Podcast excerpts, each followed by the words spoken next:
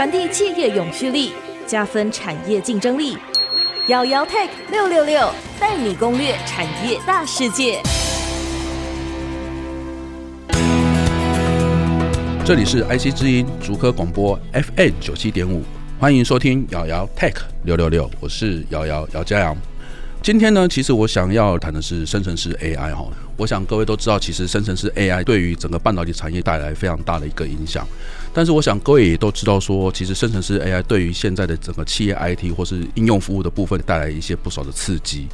那我们也相信生成式 AI 的这样的风潮呢，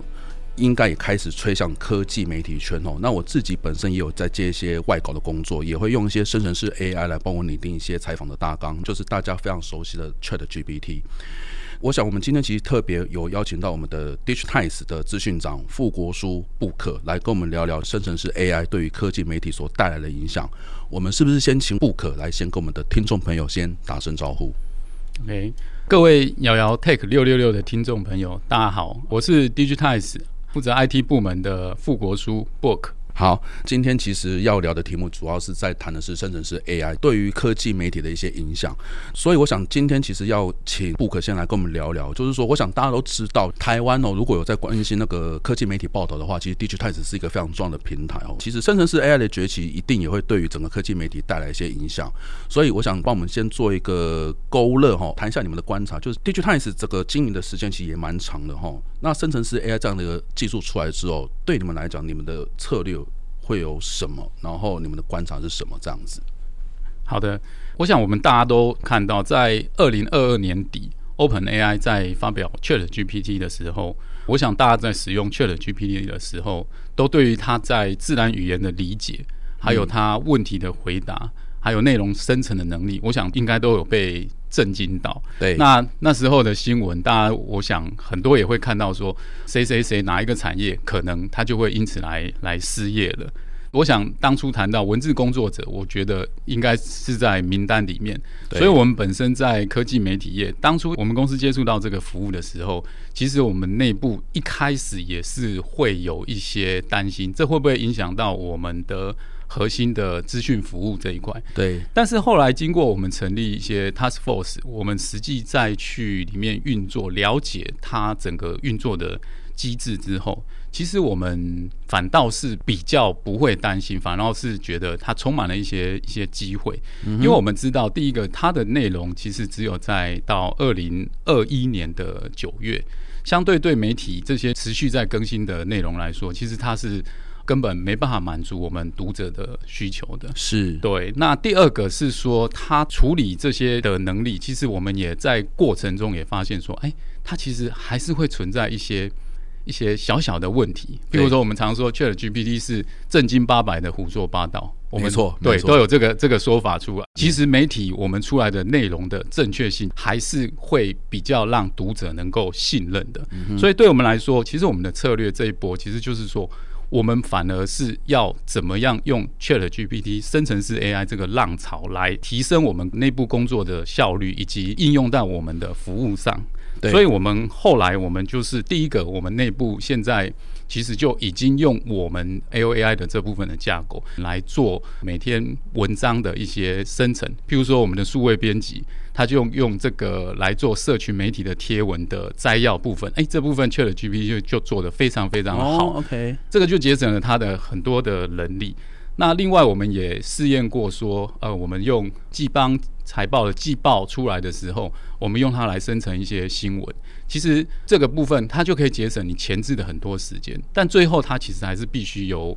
编辑这边来做一个确认 publishing。那对外来说，我们这个部分我们更是从正面的角度去去看，就是说。诶，我们用这个 ChatGPT 服务，我们可以给我们目前二十几年来的会员服务做什么样层次的一个提升？对，那传统我们的资料库服务，我们可能就是用搜寻，或者是从网页上去去浏览。嗯，那现在我们可以善用 ChatGPT 的一个 summary，甚至它 QA 随问即答的这个服务，来让我们的会员其实他可以更轻松简单的用自然语言的方式。去查询我们二十五年庞大的这个资料库，好，他不用说，那我要知道某些固定的关键字才可以找到我们要的内容，而是透过这个生成式 AI，它对文字的理解能力，啊，直接找到他所需要的内容。这个部分就是我们目前我们对生成式 AI 的一个内部的应用的状。OK，所以其实你们是要用生成式 AI 帮你们的客户去做一些价值型的一个服务，然后是利用你们过去这二十五年的一个资料库，搭配这样的一个生成式 AI，可以让你们的客户 maybe 可以用类似像是 ChatGPT 这样的一个使用的情境，问一些问题，然后他可能就会跳出一些客户所需要的一些答案。是的，那既然已经有在开发这样的一个服务的情况之下，我想是不是可以也请 Book 稍微延续一下？嗯，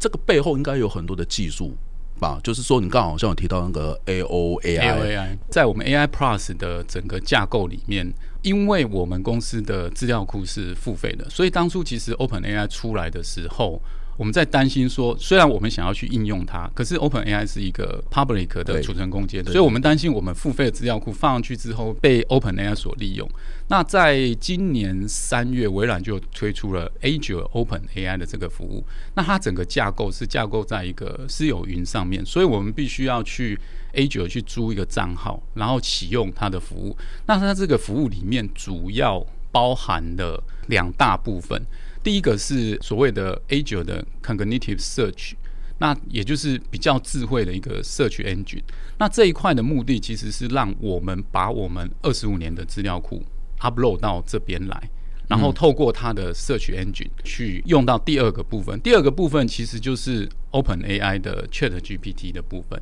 那跟那边一样，但是它与 ChatGPT 完全不同的地方是，它是不会跟外部 OpenAI 那边的。的资料所混合，也就是说，你问的问题或者是所有的资料都是在你私有云的空间里面。好，嗯、所以我们的 Console AI 就是 AI Plus 里面其中一个部分的 Console AI 是由这两大部分来组成的。就是 Cognitive Search Engine 跟 Private 的一个 Chat GPT。OK，虽然你刚刚有提到那个 Azure Open AI，是那个 Open 听起来好像有点耸动，不过实际上它是建构在一个私有云的一个领域里面，是是是，然后有个 Engine 去做一些处理，所以整个的运作流程是这样的。比如说，我们问说，二零二四年台积电的营运展望。对，好，那我们就问这个问题。当然，我们会预制做一些前处理，譬如说我们自然语言的分析，然后把它分成几个重要的 keyword，嗯，然后我们就丢给刚才提到的 Cognitive Search Engine，它就会在我们的二十五年资料库里面去找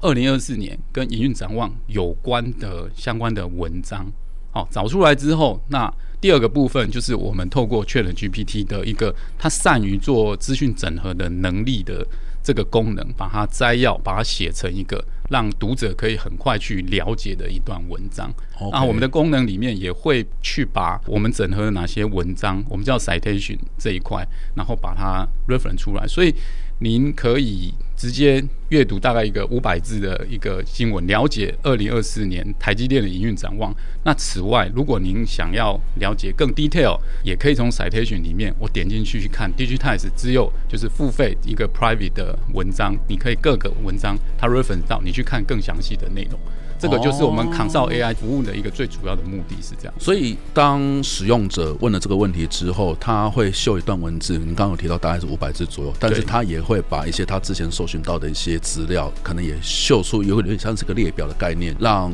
使用者可以去看相关更多的细节。是是是是的。哦，OK，所以其实它比那种我们平时所看到那种 ChatGPT，还有帮使用者把所有的资料。更条列式或者系统化的把资料整理出来。好，那这样子应该还蛮有趣的哦。其实它其实就是一个 consulting AI 这样的一个基本的一个功能跟概念。是的。OK，好，刚刚其实 Book 其实聊了非常非常多生成式 AI 对于整个 Digitize 的一些影响。然后 Digitize 其实也推出了 A 像是 AI Plus 非常重要的一个功能，其实是在讲 consult 的 AI 这件事情。是。然后它也把 ChatGPT 这样的功能也放进来，建构在。微软的私有云里面，所以后面也许会有些自然的问题，等一下跟 Book 说一下请教。我们的节目就先进行到这边，我们先休息一下，稍后再回来我们的瑶瑶 Tech 六六六。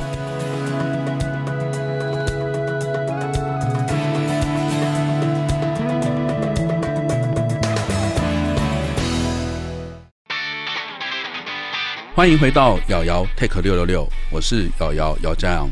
我们的节目呢，除了在 IC 之音官网 AOD 可以随选随听以外，也同步在 Apple、Google 的 Podcast、Spotify、KKBox 都有上线。欢迎各位可以上 Podcast 搜寻“瑶瑶 Take 六六六”，记得按下订阅，才不会错过每一集的节目哦。好，我们在前一段的节目里面呢，我们有邀请到。DIGITIMES 的资讯长布克来跟我们聊一些关于生成式 AI，然后在 DIGITIMES 里面这一边有导入了一些相关的一些技术跟服务哈，然后所以有衍生出所谓的 AI Plus 这样的一个 solution 出来。那在这个 solution 底下呢，就是也有放进了 ChatGPT 这个技术，所以也开发出了一个类似像是一个 Consult AI 这样的 service 哈。刚刚布克其实前面有提到，就是说你们是有用了微软的私有云。是，我想这个部分其实对于一个媒体公司来讲哈。引进这样的技术，然后你们又有二十五年的一个这样的资料库，是这个背后应该有很多的一些技术开发的一些挑战在，所以想针对这个部分，是不是也请布克这边也稍微聊一聊你们这边的一个心路历程？好的，微软这个 AOAI 的技术是在今年的三月 launch 的，那那时候就有到我们公司来介绍。那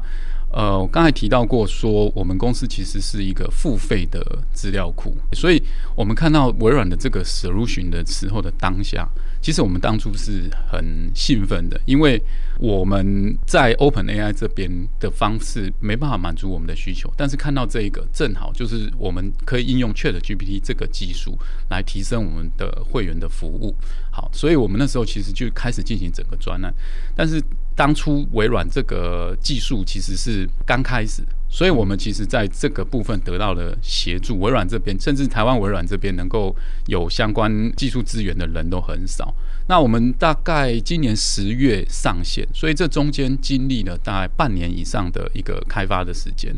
那这半年的时间，其实我们碰到有大概主要是两个问题。如前面提到过的，第一个，它的组成是第一个叫 Cognitive Search Engine。好，在 Cognitive Search Engine 这个部分，那因为我们客户其实都是 ICT 产业资料库的专业人士，对，所以其实他们对这个资讯的敏感度是非常高的，还有它的正确性。那 ChatGPT LLM 我们知道，其实它是一个自然语言，甚至有些可能它另外一个很大的应用就是做对话机器人。对，所以他对资讯的完全的正确性，其实不是他的一个主要的一个任务。所以你在 OpenAI 你问问题的时候，他可能今天回答是这个内容，那下一次回答的时候，可能虽然意思一样，但是它并不是所有的文字内容都是一模一样的。对，所以相对在我们私有云上的 ChatGPT 也是一样问题。所以我们当初在 Cognitive Search 的 Engine 的这边的调教，其实我们也是。花了还蛮多时间的。那因为微软这边的技术资源可能也还没有 ready，所以我们在这上面其实需要去读很多很多的 document，然后自己去试，因为很多其实是还没有 release 的。的部分，OK，然后调教成可能比较接近。那我们这中间，我们也给我们自己内部专业的 content 人员去测试，哦，这个答案是不是符合我们的客户所需要的？好，这是第一个部分。然后第二个部分是 ChatGPT 的不稳定，其实也是我们很困扰的一个地方。因为我们提到过说，这个架构其实是透过 prompt 的方式，譬如说啊，你是一个产业分析人员，请你用产业分析人员角度告诉我，台积电明年二零二四年营运的展望是什么？它就是类似这个方式去提示他说，你用什么方式去回答。所以其实我们会下了很多 prompt，要求他尽量做到，譬如说不相关的部分，就请你不要回答，你就说你不知道，你不要再引用其他的。其他的资料来来说明，ChatGPT 确实是有这个功能。如果你在 OpenAI 的时候，所以这有时候就是我们说它为什么会胡说八道的原因。那这边我们透过 Prompt 这边来去调教它，然后训练说它回答的问题可以是比较符合我们期望的。主要是这两个部分。哎，不好意思，我想问一个，那个 Prompt 是提示的意思。提示，OK OK，对对对对，OK。这也顺带顺带很简单说明一下，就是说现在这种大语言模型的一个训练，其实。刚才我们两个 在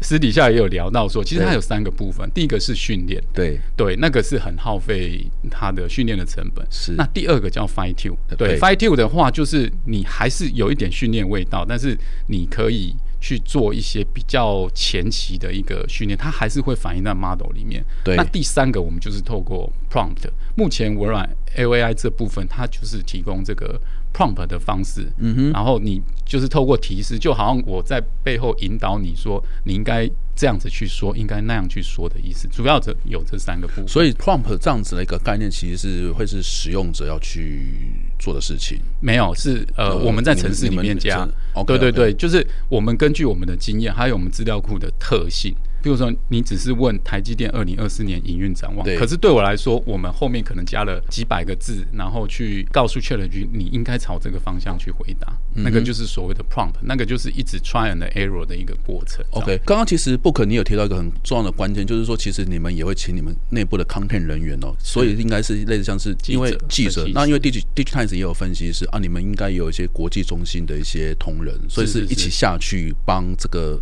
Service 做一些调教，或者是做一些测试，是是是。其实我们的 Consult AI 有外部版跟内部版。哦，对，那我们也有内部版。那两边我们其实我们系统管理员，我们每天都在看读者或我们同仁问的问题是什么。对，然后我们也是做一些调教，然后我们也有在界面上会有一些 feedback 的机制，是，对，然后按赞啊或者不喜欢，像我们一开始上给内部人员测的时候，我们看了都灰头土脸，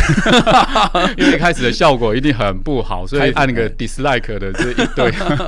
OK，所以就是你们也是慢慢去做调教，觉得 OK 才推给市场让大家去做。是是是，对啊，其实我们在我说这个 AI Plus 我们是十月上市嘛，那其实我们早在三。四个月前，其实就已经内部有一个版本就开始再去测试了，所以这个就是整个 IT 人员跟所有的媒体的 domain 这个部分，其实两边要一起 co-work 才有办法让这样子的一个呃 service 可以推出来。是是了解。哎，那后面也想请教一下哦，其实，在这种资讯的搜寻的过程中，或者是说，因为其实你们好像对这样的 service 是 for 企业用户哈，那我想企业用户其实可能也会对于治安的问题会有点 concern。是。不过你刚刚也有提到私有云哦，所以是不是这也是因为你们觉得治安这个问题很重要，所以你们才选择微软的私有云这样的一个 solution？是啊，是啊，是啊，因为因为我们客户一定很重视，甚至呃，像我们现在业务也开始在对客户去推动嘛。那有些客户其实他会重视到说，我们问的问题，你们是不是会留下来？甚至问的问题，他都不希望你们你们知道这样。是对，所以微软这一块私有云，我想这个部分应该不用多说了啦。就是说，第一个，其实他们对呃，我刚才提到两个架构，Cognitive Search 跟 Chat GPT 这部分，其实他们都已经有一个 promise，说我不会把你们的 prompt，不会把你们问的问题存下来。它已经有一个明确的 document，Okay. 那我想微软三大云之一，它的承诺应该是我们应该是可以信赖的，嗯、哼所以我们可以确保说这个部分其实客户之间的内容是不会被互相知道的。那第二个部分，因为我们 Consult AI 还是透过我们 Digitize 的一个 Web Application 的界面去 submit 出去的嘛，嗯哼，所以我们基本上客户问的问题，我们会留下 log，但我们留下 log 的目的就是要去。trace 就跟我们内部做测试一样，去 trace 说，哎，问的问题我们有没有正确的回答出来？但我们的承诺就是说，我们其实只是会做这个 log 的 tracing 的使用。那七天之后，其实我们就会全部去删掉。哎、欸，我我可以追问一个小小的问题吗？所以你们这边的 service 全部都是在微软的私有云上完成，你们这边其实就不会有自己的自建的一些 server 去处理这些事情，对不对？目前我们是用自己前端，就是 Web 的界面，对，是用我们自己的。像我们现在也是计划说，我这个部分我也想要上到 Azure 上面去。哦，对，所以。前面的部分是我们自己的部分，但我们都有定期做测试，然后符合那个一些治安上的规定。嗯、但我们觉得最好就是一个整合环境，包含效能上的提升，我都希望说能够在那边做。所以其实你们应该也有思考到后续该怎么去做处理。比如说，看起来你们已经有一些规划，就是说前面的部分有很多的资料还是上私有云。是。那你们刚刚有提到像是 Web 的界面，目前是保留的，但是之后。还是会往所谓的一个呃微软的云端，就是私有云的部分一起上去，然后就可以提供一个比较完整的 solution 给你们客户，而且我想治安的疑虑应该是可以降到最低。是的这也是我们想要移到 Azure 上面的一个目的。OK OK OK，嗯，好，今天其实非常谢谢 Digitimes 的资讯长 Book 的一些说明哦。Digitimes 其实在生成式 AI 这个部分的一个布局，而且跟我们所熟知的 Chat GPT 其实是有蛮大的一个不一样，而且有一些。落差，在资讯的一些整理上，其实可以让呃使用者可以看到更多的这方面的一些资讯。然后在资讯安全的部分，也有做了非常好的一个完整的一些措施。对于使用者来讲，其实资讯安全这件事情看起来是不用太过于有太多的疑虑。好，瑶瑶 take 六六六，我们下次见，拜拜，拜拜。